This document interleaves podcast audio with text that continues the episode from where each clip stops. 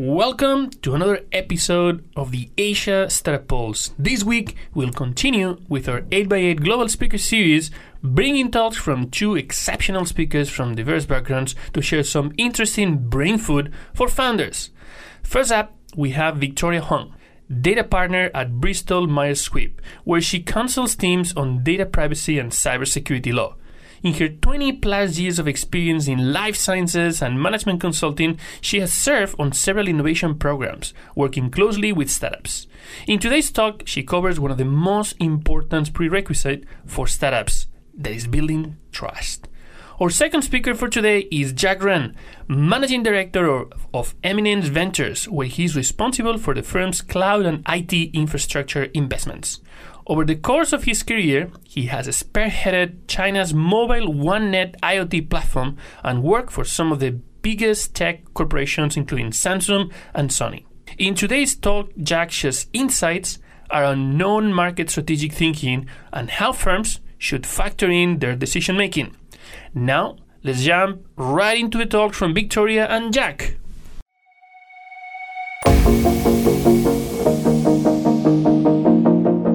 This is your host, Oscar Ramos, and you are listening to the Asia Startup Pulse podcast, your looking glass into the Asian investment and startup ecosystem. Hosted by the Global Venture Capital Fund, SOSV, and its cross border accelerators, Chinaccelerator, and MOX. Don't forget to like, share, and subscribe to us on your favorite podcast platform.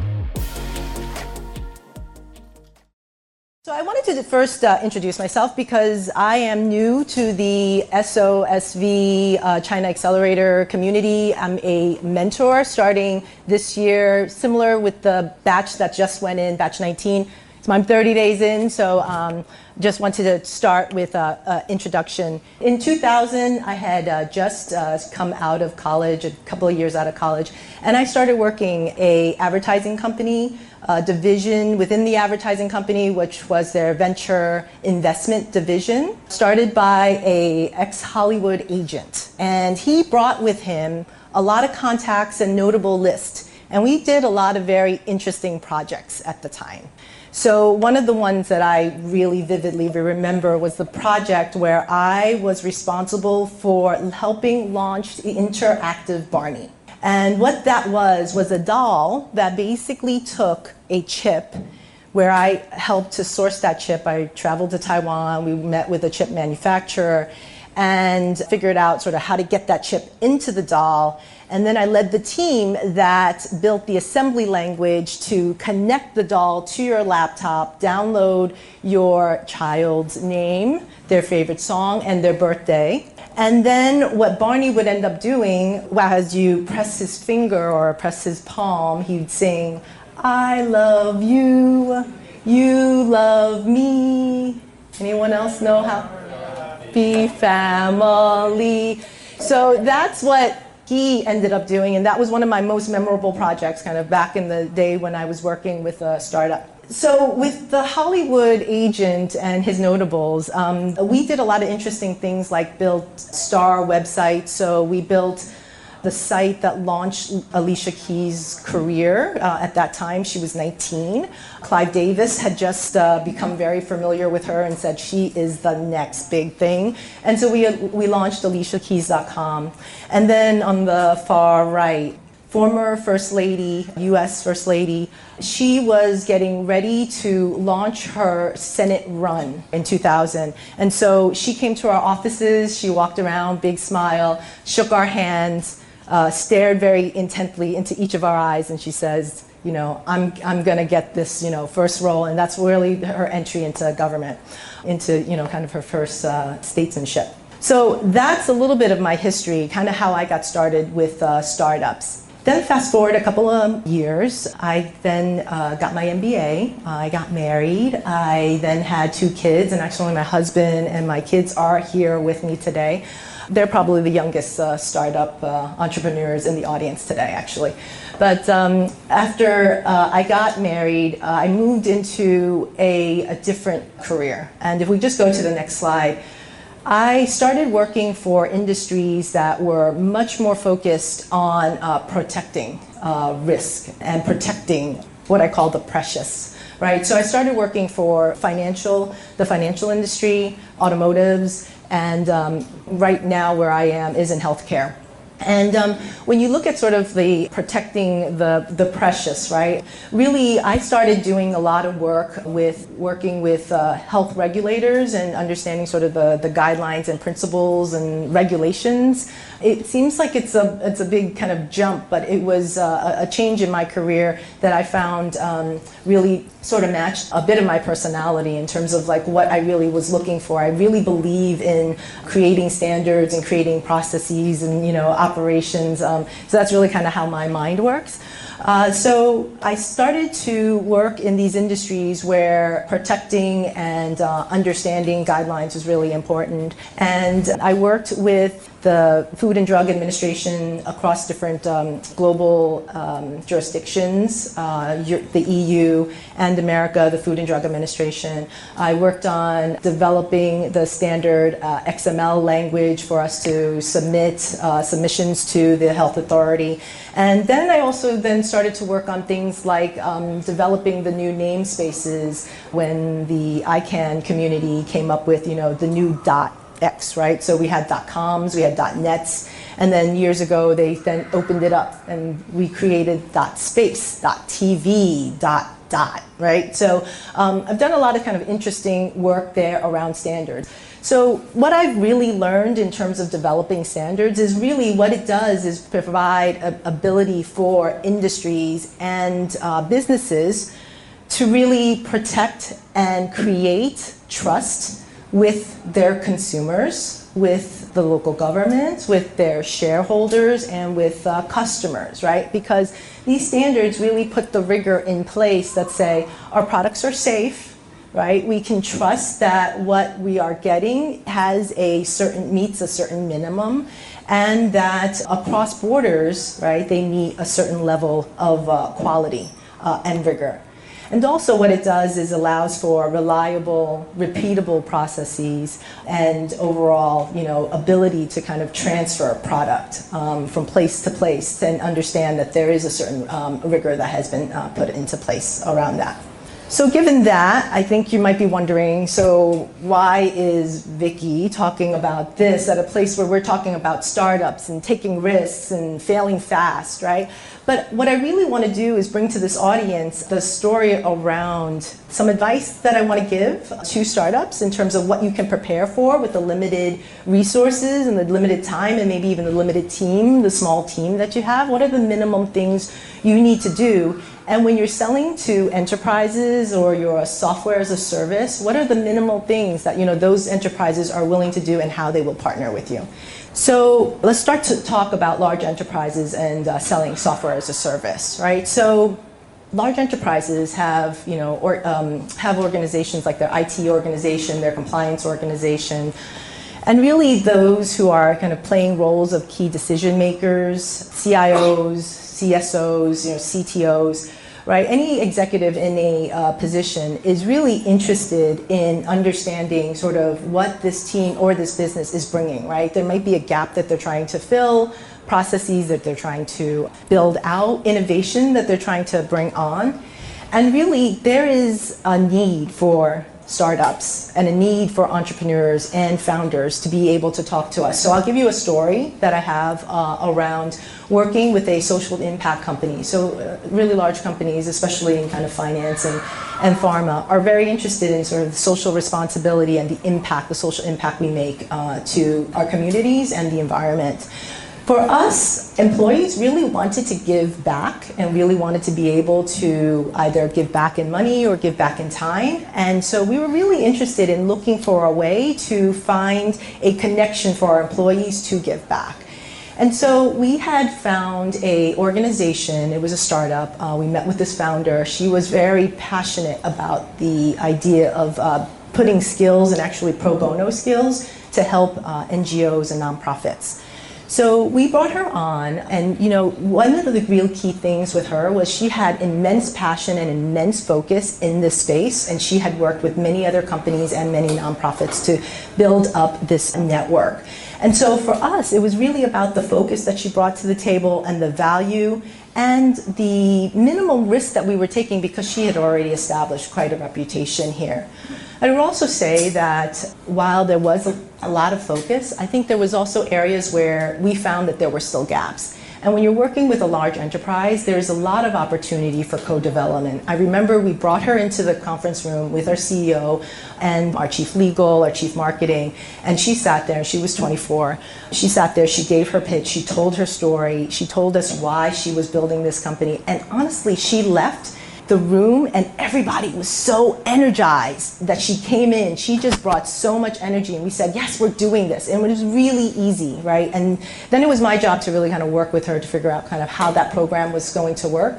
But there's a lot for startups to be able to kind of sell your story really focus in on a specific area and then be able to work with companies to sell your team because we're looking as well to extend our team um, with expertise and then my last slide, what I thought I'd just kind of cover from a, a uh, risk space is uh, the other part of my job is really focused on data privacy and uh, working cross borders around data privacy. So one, I wanted to also just give some advice to teams around navigating and building trust when you're trying to build uh, digital and mobile capabilities across borders, right? So as you may know, 2016, the European Union issued the GDPR regulation, very focused on data privacy, very rigorous in terms of things that you need to put in place as a company, as a business, especially online, that says that you're protecting people's data, how you will use the data, that you're ensuring that the access is uh, controlled, and that if a data subject or a citizen wants to take back their data, you make it really easy to do that. And if you think about it, that's not easy to do when you're like a very big organization with data like in all different places. So the European Union kind of set out that standard, and very quickly after that, many countries have followed on afterwards, right? So to be very relevant in the region that we're in, Taiwan, Thailand already has an impending one, and China, we're expecting to see the full regulation available in the third quarter of this year. So data privacy is really key, and um, for what I would say for most startups to be really thinking about in terms of getting ready to get online. First thing, make sure you're asking for permission to collect the data let them know what you're going to do with the data once you've have uh, once you've collected it. Be really clear about the usage where you will use it how you will use it who you will share it with. And then be super careful about that data when it crosses borders especially if you're working in china because there's a lot of sensitive data that cannot pass to other countries, especially on the on the personal health side of, of things, right? So even though you may be collecting a lot of data and a lot of the uh, apps that uh, you use collect your data, eventually the law will come in place and uh, you do need to be thinking about that. The last point there is just when you start to go in the mobile space and you start to look at sort of the, the apps that um, are available, it gets even harder to protect that data because we have so much of that personal information on our apps. So I am going to wrap it up there because really what I wanted to share were just a few tidbits, a few kind of takeaways for everybody who's kind of thinking about going digital and working with large enterprises. Yeah, my name is Jack Ren. I'm with Eminence Ventures. Eminence Ventures is a Shanghai-based venture capital uh, investing in uh, enterprise cloud in China. Yeah, as you guys can see, uh, this is a picture of the mountain Everest. I'm showing this picture because uh, this is the highest mountain in the, in the planet with 8,800 meters.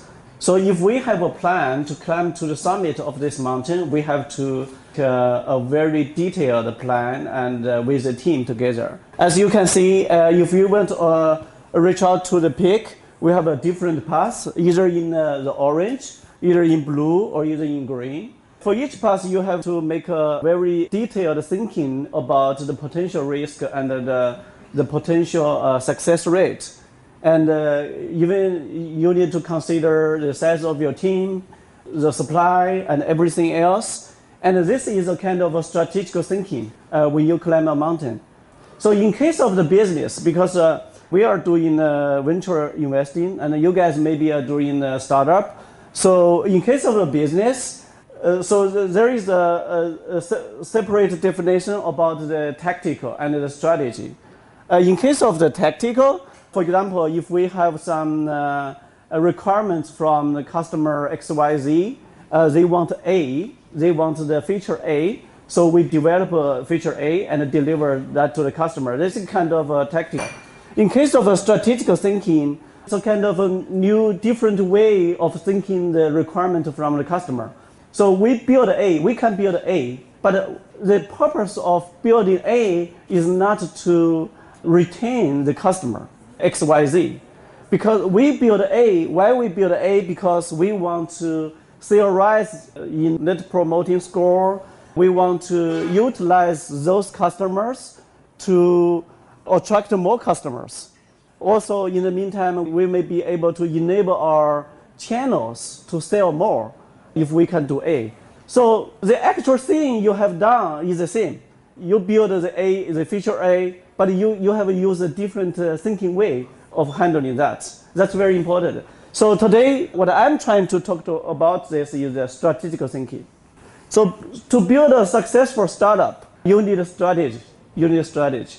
Strategy, from my point of view, we can divide it to market strategy and non-market strategy. For market strategy, it's very transparent. Like for example, if you do a PR, like uh, you, if you go to uh, the do some advertisements, or you use other ways like local trying, anything else. So most businesses are in sales and marketing. So you do a market market strategy. So in case of non-market strategy, you are thinking more about yourself instead of the outside PR advertisements. You are thinking of how can you do better in terms of your team, in terms of your, your company, your product, instead of the uh, from outside point of view.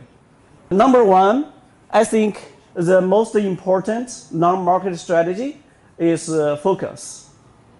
When we talk about focus, I mean three points. Number one is product because we are investing in uh, enterprise cloud companies. Like uh, some companies, every year we came across more than 1,000 companies a year, but we invested only about 10 companies a year, like 1%. So what we want uh, the, the team to do is number one is the focus, either in product, either in delivery of the product, and also in the business model. For product, for example, some founders will say, oh, we have product one, but because we need to serve more customers, we need product two. But their product one and product two, they need different people. They are not, uh, not, uh, not a team of uh, only one uh, R&D team. So that's kind of different. Number two, uh, when we deliver their, their product, they either can uh, use the on-premise delivery or they can use the software as a service delivery. That's totally different. Number three is the business model. In China, especially right now, there are still some founders who are willing to use the traditional business model that uh, US companies used uh, 20 years ago. For example, one of the business model would be permanent license plus maintenance fee, 10% maintenance fee per year, right? And um, another business model maybe it's uh, usage based or consumption uh, based. And another one would be like uh, we are purely software as a service we are charging the license fee yearly uh, by using the subscription. That's different model and different culture. So what I want to share with you is uh, focus. In the beginning, you have to choose one way of doing uh, product delivery and a business model. Uh, number two, strategic thinking is product driven. So a product driven environment involves the business developing a product first and then to find a market fit we call product market fit. Of course, we need to collect the information from the customer, the requirements of the customers, and then we design a product. But we design the product is not for the customer. We for some ideas or problems we, we want to solve. So this is a product driven. You, you need to first to design the product and search for the market fit.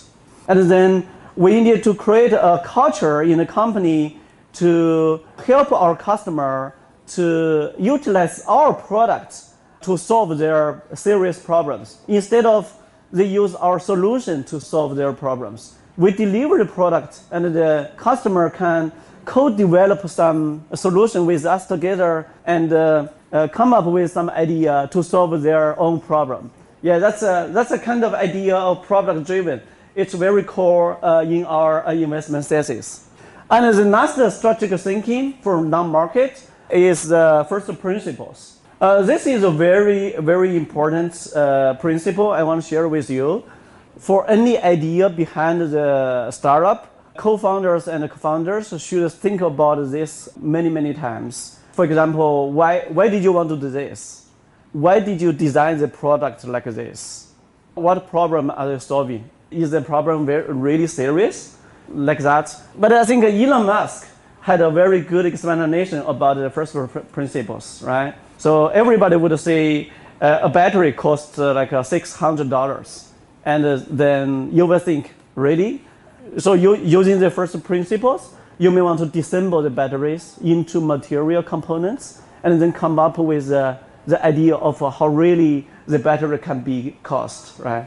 I think for any startup, either in consumer internet, either in blockchain, either in the enterprise cloud, the key takeaways number one, focus. Number two is product driven. Uh, number three is um, first principles. Even for number one, because we are investing in the enterprise cloud, for us, we are a focus fund. We don't invest in uh, like a consumer internet. This is what exactly, when we make the investment decision, is what we are doing right now. Yeah, thank you guys. We hope you enjoyed today's episode. Like, share, and subscribe to the Asia Startup Pulse podcast and sign up to our newsletter to never miss another episode.